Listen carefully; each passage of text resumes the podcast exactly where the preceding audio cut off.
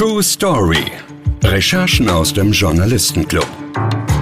Hier erzählen Reporter von Axel Springer von ihren aufregendsten Geschichten und wie sie entstanden sind. Hi, herzlich willkommen zu True Story. Ich bin Julia Sommerfeld und freue mich sehr, dass ihr wieder dabei seid. Und wenn euch dieser Podcast gefällt, dann lasst uns doch gerne eine Bewertung da. Die Story. Um diese wahre Geschichte geht es heute. Der Prozess um den Doppelmord an Otto Braun und seine Haushälterin Elfriede Klo bewegte in den 60er Jahren Deutschland wie kaum ein anderes Verbrechen. Das hat sicherlich auch mit der schillernden Angeklagten und als Auftraggeberin verurteilten Vera Brüne zu tun.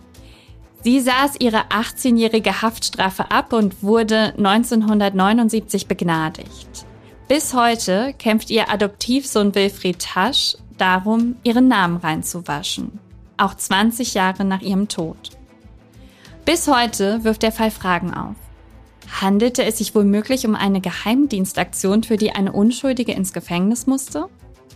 Bildreporterin Lena Zander hat den Fall neu aufgerollt und dafür exklusiv mit Vera Brünes Adoptivsohn Wilfried Tasch gesprochen. Gemeinsam mit ihrem Kollegen Hans-Wilhelm Saure hat sie die Geheimdienstakten zum Fall ausgewertet.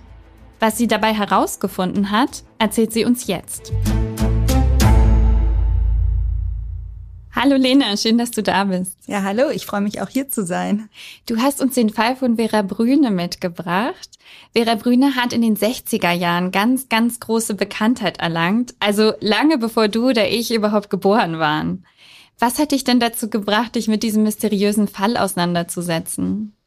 Ja, der Fall liegt wirklich schon eine Weile zurück. Die ersten Berührungspunkte, glaube ich, hatte ich schon als Kind zu diesem Fall, als es den großen Spielfilm von Bernd Eichinger gegeben hat.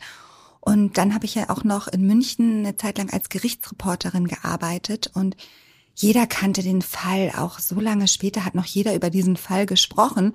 Und da war meine Neugier geweckt und dann habe ich gedacht, ja, da musst du jetzt auch mal anfangen, was zu machen und habe angefangen zu recherchieren. Du hast schon gesagt, es gibt sogar einen Spielfilm dazu. Also es ist Wahnsinn. Als der Fall damals vor Gericht verhandelt wurde, es war ja so, dass Vera Brüne angeklagt wurde, zusammen mit Johann Färbach, den Münchner Arzt Otto Braun und seine geliebte Elfriede Klo ermordet zu haben, ist das Gericht ja aus allen Nähten geplatzt. Ne? Wie, wie sah es denn da in der Münchner Innenstadt aus? Ja, das war Wahnsinn. Es gibt Fotos und Videoaufnahmen aus der Zeit die Menschen, die haben den Verkehr vor dem Justizpalast in München wirklich lahmgelegt. Es herrschte absoluter Ausnahmezustand. Es gibt noch Fotos von Menschen, wie sie vor dem Justizpalast stehen und rein wollen und quasi über die Gitter klettern und auch im Justizpalast. Die ganzen Gänge waren voller Menschenmassen. Also das ist etwas, was man sich heute gar nicht mehr vorstellen kann. Es war ein Prozess, der wahnsinnig viel Aufsehen erregt hat, wo jeder dabei sein wollte, wo jeder auch einen Blick auf Vera Brüne werfen wollte. Das lag so ein bisschen daran, dass ich glaube, du hast es so formuliert, sie fiel so ein bisschen aus ihrer Zeit. Sie war 1910 geboren und offensichtlich anders als die anderen Frauen ihrer Zeit. Ja, offensichtlich auch anders. Sie sah schon mal ganz anders aus als die Frauen in den 50er, 60er Jahren. Sie war ziemlich groß, über 1,80, eine wahnsinnig attraktive, blonde Frau die zweifach geschieden gewesen ist, alleinerziehend und die auch gearbeitet hat, was zu dieser Zeit ja auch unüblich war. Und Vera Brüne war wirklich jemand, wo man sagen kann, die war aus der Zeit gefallen soll auch zahlreiche Affären gehabt haben mit Männern, weil sie alleine mit Männern ausgegangen ist, wurde ihr das schon nachgesagt. Sie hat das natürlich immer bestritten und auch ihr Adoptivsohn hat das immer bestritten. Aber das waren all diese Dinge, die vielleicht auch zu einer Vorverurteilung von Vera Brüne geführt haben, weil letztendlich war sie die perfekte Täterin für so einen Doppelmord. Genau, ihr wurde vorgeworfen, diesen Doppelmord angestiftet, beauftragt zu haben. Warum sollte sie das eigentlich gemacht haben? Was, was sollte ihr Motiv gewesen sein? Ja, das Motiv soll Habgier gewesen sein, denn sie wurde in dem Testament von dem Mordopfer Dr. Otto Braun mit einem Grundstück in Spanien bedacht.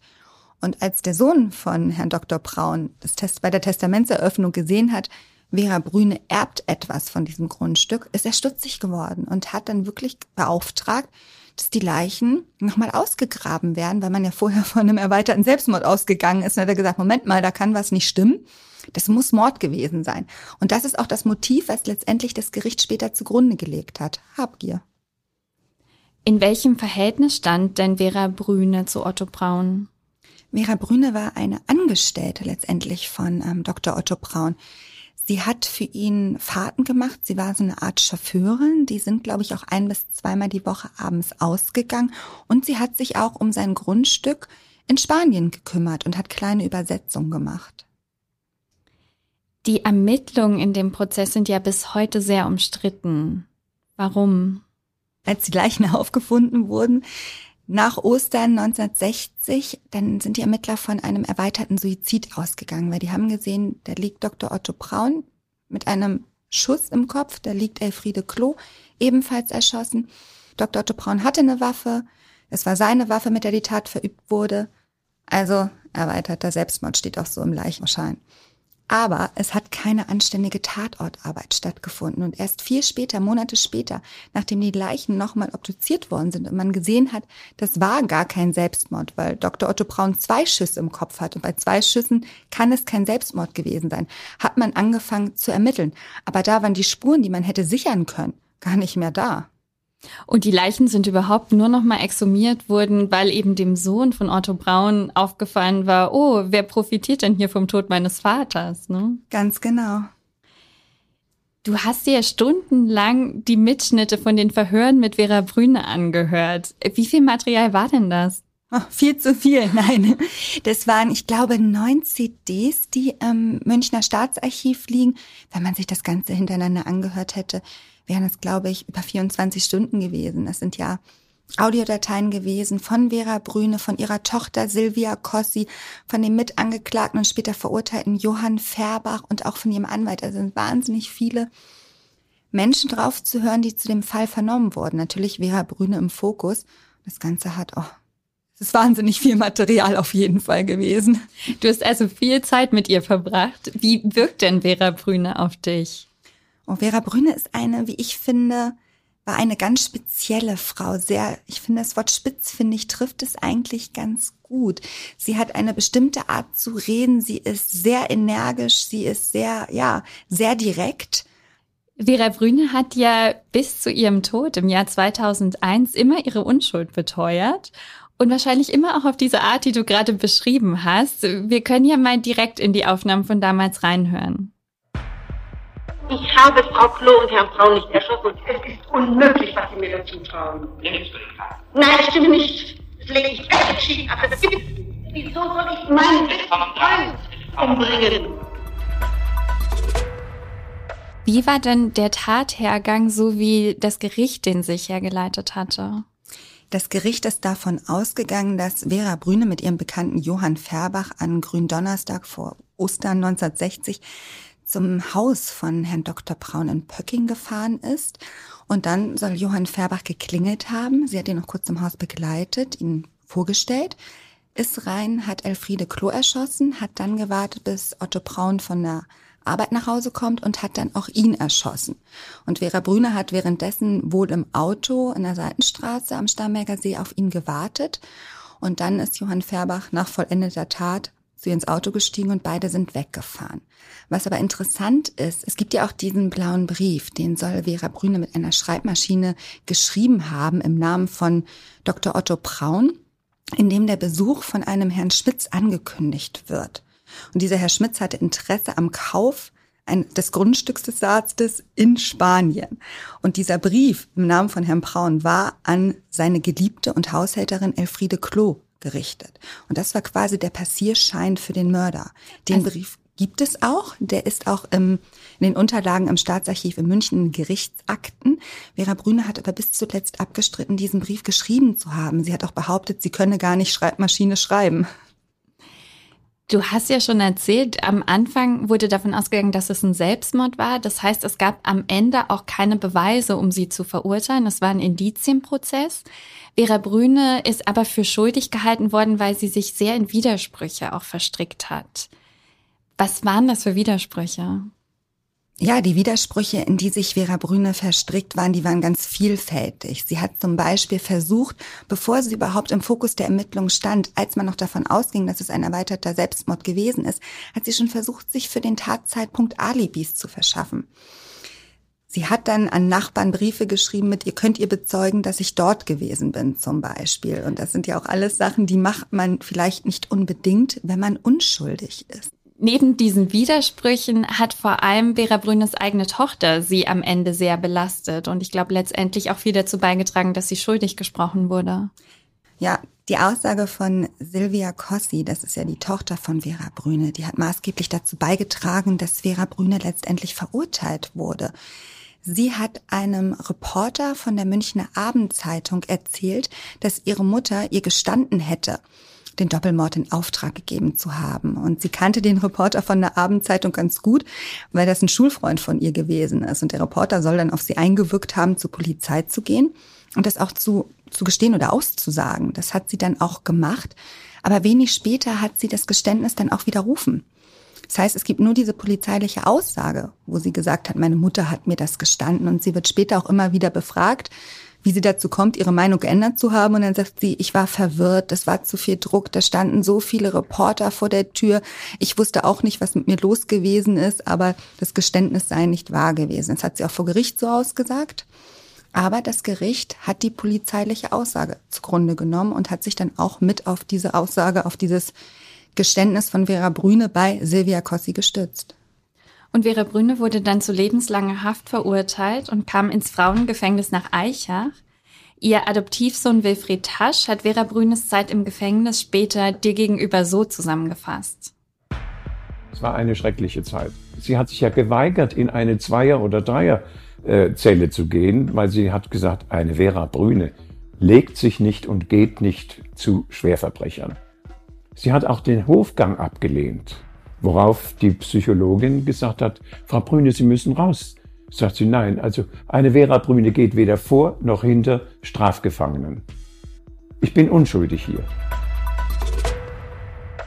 Man hört ja heraus, was du vorhin auch schon angedeutet hast. Vera Brüne war eine ganz spezielle Person. Aber diese Aussage ist auch sonst was sehr Besonderes. Sie stammt nämlich von dem Adoptivsohn von Vera Brüne, von Wilfried Tasch. Und der hat zum ersten Mal ein Interview zu dem Fall Vera Brüne gegeben, und zwar dir gegenüber.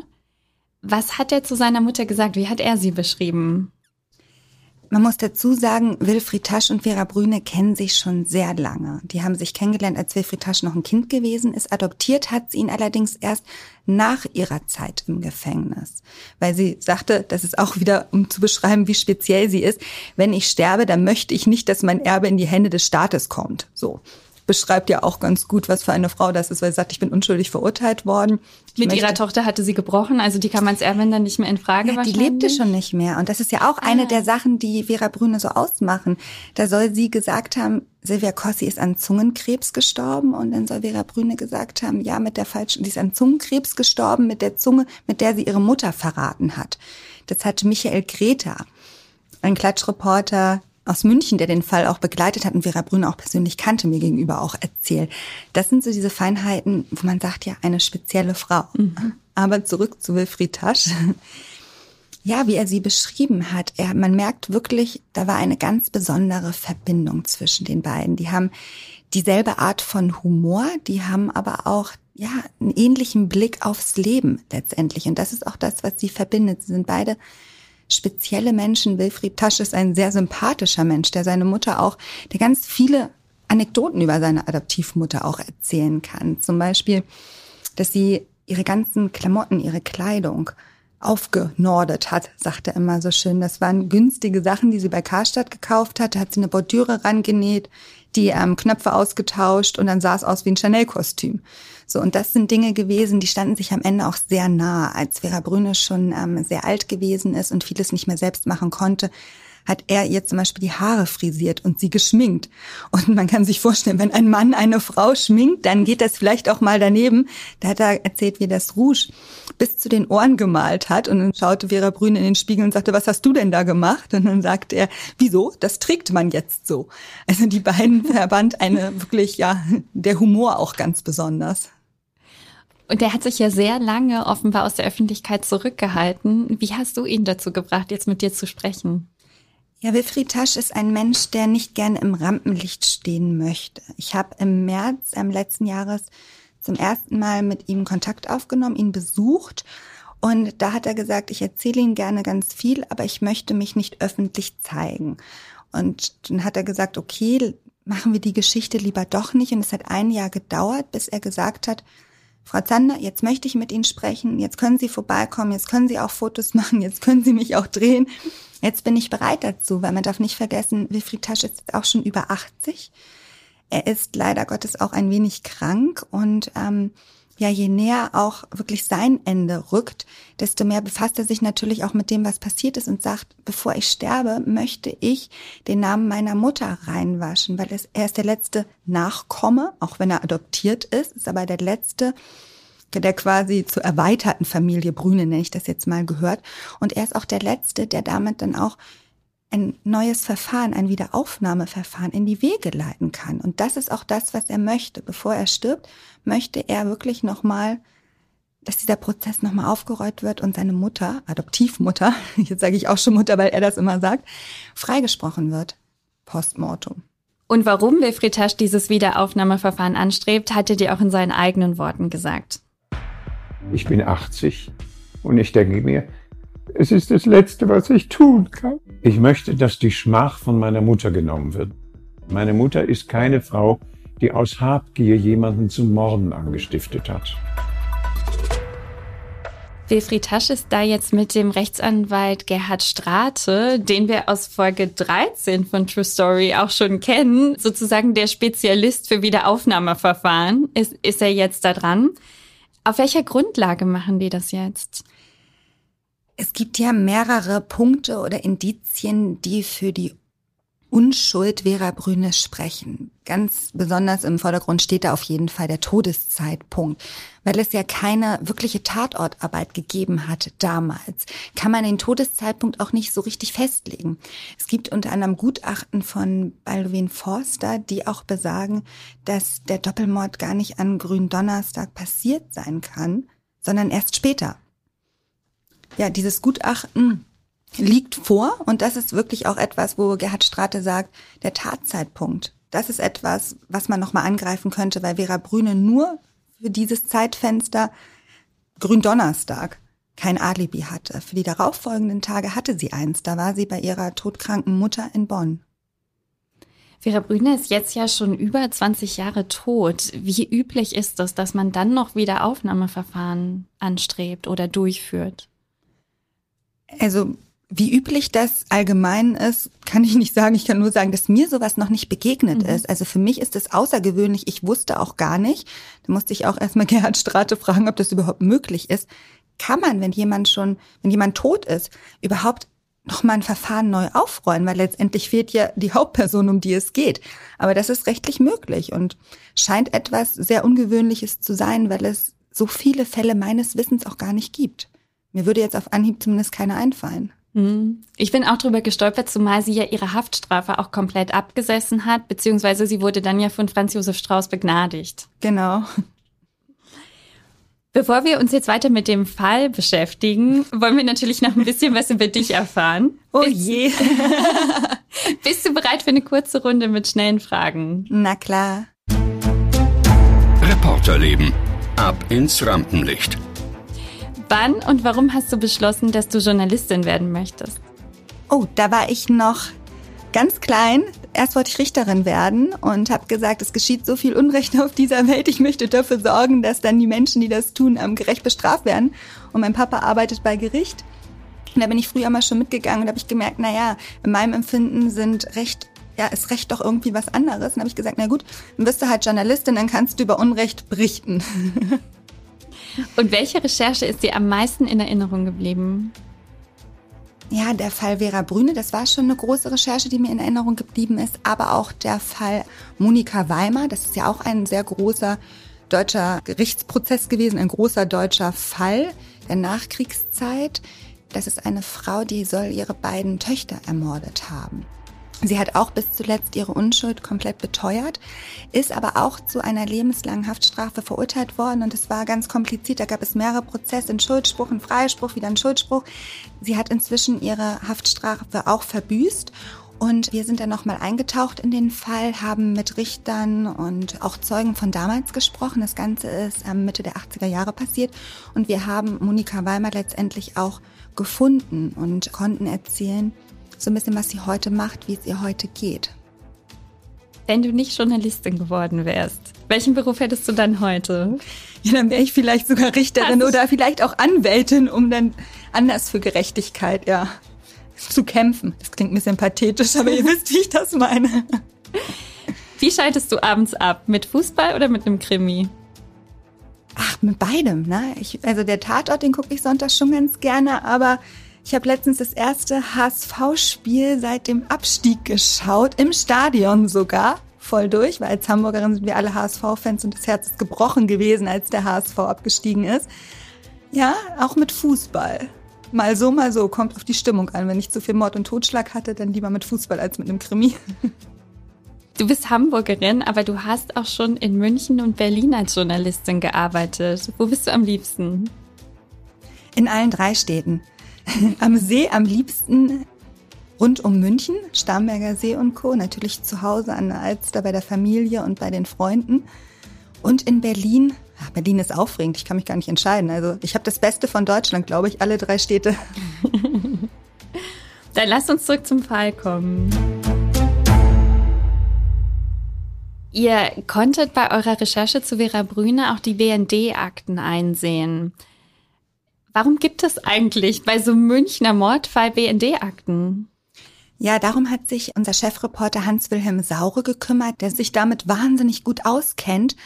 Und warum es diese Akten gibt, ja, das ist ja auch eins dieser Rätsel in diesem Fall, weil die Frage ist ja auch, warum legt der BND Akten über einen deutschen Mordfall an? Also das konnten wir oder Hans-Wilhelm Saure, das konnten wir uns nicht beantworten. Und Hans-Wilhelm Saure ist diese Akten ganz akribisch durchgegangen. Was ist ihm denn dabei aufgefallen? Ihm ist zum Beispiel aufgefallen, dass das Mordopfer Dr. Otto Braun viele Verbindungen zu Geheimdiensten hatte. Es gab da wohl auch einen Cousin, der mit dem Geheimdienst in Verbindung gestanden hat und auch sonst. Otto Braun hat ja selber auch Waffen besessen. Also er hatte auch legal einen Waffenschein. Aber wenn man da mal in die Akten schaut, dann sieht man auch, der hat sich so ein bisschen in der Unterwelt bewegt. Also Geheimdienste Menschen aus Geheimdiensten und aus dem Umfeld, die waren ihm nicht fern. Und das hat ja Wilfried Tasch auch erzählt. Der soll immer eine Waffe dabei gehabt haben. Und es ist ja schon sehr ungewöhnlich, dass ein Arzt eine Waffe hat oder auch, wie Wilfried Tasch es sagt, selten ohne Waffe aus dem Haus gegangen ist. Da steht vielleicht auch ein wenig das Thema Waffenhandel im Raum. In den 70er Jahren hat sich tatsächlich dann auch äh, der Waffenhändler und Geheimagent Roger Hentges bei der Polizei gemeldet. Was er denen erzählt hat, hat Hans-Wilhelm Saure für uns zusammengefasst. Und er hat ausgesagt, dass er in der Tatnacht, dass es einen Anruf gab des Mordopfers, äh, dass dieses Mordopfer in Waffenhandel verstrickt gewesen sei, dass das Mordopfer Geld haben wollte aus Bonn quasi aus dem Verteidigungsministerium und dass dort ein ranghoher General und ein anderer Bundeswehrmensch zusammen mit, äh, mit diesem Roger Henkes äh, zu der Villa gefahren sind des Mordopfers. Roger Henkes selber sei nicht dabei gewesen, als die Tat geschah, aber er hat ausgesagt, dass es zu irgendwelchen Streitigkeiten gekommen sei zwischen ähm, diesen beiden ranghohen Bundeswehrleuten und äh, dem Mordopfer Braun. Das wäre also eine alternative Erklärung. Was ist denn passiert, nachdem er diese Aussage abgegeben hat? Ja, Roger Hentges wurde meines Wissens wegen Falschaussage verurteilt. Also die Polizei hat ihm nicht geglaubt, es gab keine Wiederaufnahme des Verfahrens und ähm, Roger Hentges wurde für seine Aussage sogar bestraft. Lass uns jetzt zu den Höhepunkten deiner Recherche kommen. Höhepunkte. Die Story im Superlativ. Was hat dich dabei am meisten überrascht? Das ist schwer zu sagen, weil dieser ganze Fall so komplex ist und der so viele Irrungen und Wirrungen hat. Allein das hat mich schon überrascht. Überrascht hat mich aber auch ähm, die Offenheit von Wilfried Tasch dass der immer noch, obwohl der ganze Fall ja auch schon so lange her ist, obwohl seine Adoptivmutter ja auch schon 20 Jahre nicht mehr lebt, mit so viel Emotion und so viel Herzblut dabei ist und auch so detailliert noch darüber sprechen kann, das hat mich überrascht.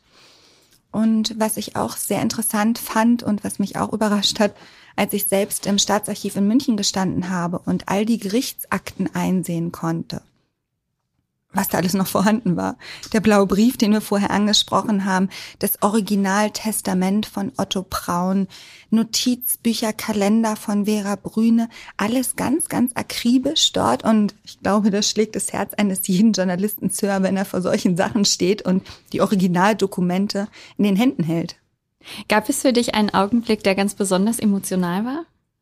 Ja, im Gespräch mit Wilfried Tasch, als er anfing zu weinen und sagte, dass er endlich die Schmach von seiner Mutter nehmen möchte und dass das Letzte, ja, sei, was er noch tun könne. Das hat mich doch bewegt, weil das ist ein, ein 80-jähriger Mann, der auch schon viel in seinem Leben erlebt hat. Und diese Emotionalität und auch dieses Herzblut dahinter zu sehen und zu spüren, das war bewegend. Was war für dich die größte Herausforderung bei der Recherche? Die größte Herausforderung, Protagonisten zu finden, die noch am Leben sind. Das klingt jetzt vielleicht ein bisschen makaber, aber der Fall ist schon so lange her. Und ich hätte natürlich auch gerne noch mit Anwälten, mit Richtern, ja mit mehr Prozessbeobachtern von damals gesprochen, auch mit dem Reporter, bei dem Silvia Cossi gestanden hat, jetzt von der Heiden. Mit dem hätte ich auch sehr gerne gesprochen. Ich habe seine Frau ausfindig machen können und erfahren, dass er leider schon verstorben ist. Das waren somit die größten Herausforderungen, sodass ich mit ihm zum Beispiel nicht mehr sprechen konnte. Und wie lange hast du dann insgesamt recherchiert? Ich habe ja schon erzählt, dass ich im März letzten Jahres angefangen habe, Kontakt zu Wilfried Tasch aufzunehmen und habe dann währenddessen immer schon so ein bisschen, ja, ein bisschen angefangen zu recherchieren, mich weiter einzulesen. Aber die große Recherche habe ich, glaube ich, im Frühjahr diesen Jahres, ich glaube so im Februar, März dann aufgenommen, ja. Und habe dann recherchiert bis Mitte Mai ungefähr, ja. Und für dich ganz persönlich, äh, warum ist dir die Recherche so wichtig? Eine Recherche ist ja die Grundlage für jede Geschichte. Und ich finde, man sollte versuchen, so viel wie möglich zusammenzutragen, um sich auch den besten Überblick zu verschaffen. Deswegen ist es mir immer wichtig, mit den Menschen zu sprechen, auch in Archive zu gehen, mir Dokumente anzuschauen. Weil nur wenn ich den Überblick über alles habe und wenn ich selbst vor Ort war, mit den Menschen gesprochen habe und die Sachen selbst gesehen habe, kann ich sie auch nur beschreiben und weitergeben. Wenn ich irgendwo was lese, ich muss das ja selbst überprüfen und recherchieren. Also das ist ja was ganz anderes. Deswegen finde ich, die Recherche ist der Baustein für jede Geschichte, die man macht. Dann habe ich noch eine allerletzte Frage an dich. Headline-Macher. Welche Story bringst du ganz groß raus? Stell dir vor, wir räumen dir die komplette Startseite von Bild.de frei und du kannst da machen, was du willst. oh yeah. Was würdest du machen? Ich glaube, ich würde noch so ein paar Cold Cases auf die Seite stellen. Natürlich auch meine Dokumentation über Vera Brüne, weil aus der Geschichte ist ja auch ein 26 Minuten langer Film geworden. Den würde ich da ganz groß draufstellen. Und vielleicht auch noch zum Lächeln etwas aus der Unterhaltung, damit es nicht ganz so schwer ist. Aber es ist der Traum aller True Crime Fans und davon gibt es ein paar. Insofern vielen, vielen Dank, dass du heute hier warst, Lena. Sehr gerne, ich danke euch. Und ich hoffe, euch Hörern hat die Folge auch so gut gefallen. Wir hören uns in drei Wochen wieder mit einer neuen True Story. Bis dahin. True Story. Folgt uns auf Instagram unter True Story-Podcast, wenn ihr keine Folge mehr verpassen oder noch mehr Stories von unseren Reportern wollt. Bewertet uns bei Spotify oder kommentiert bei Apple Podcasts. Wir sind auf eure Meinung gespannt. Schreibt uns gerne eine E-Mail an truestory at axelspringer.com.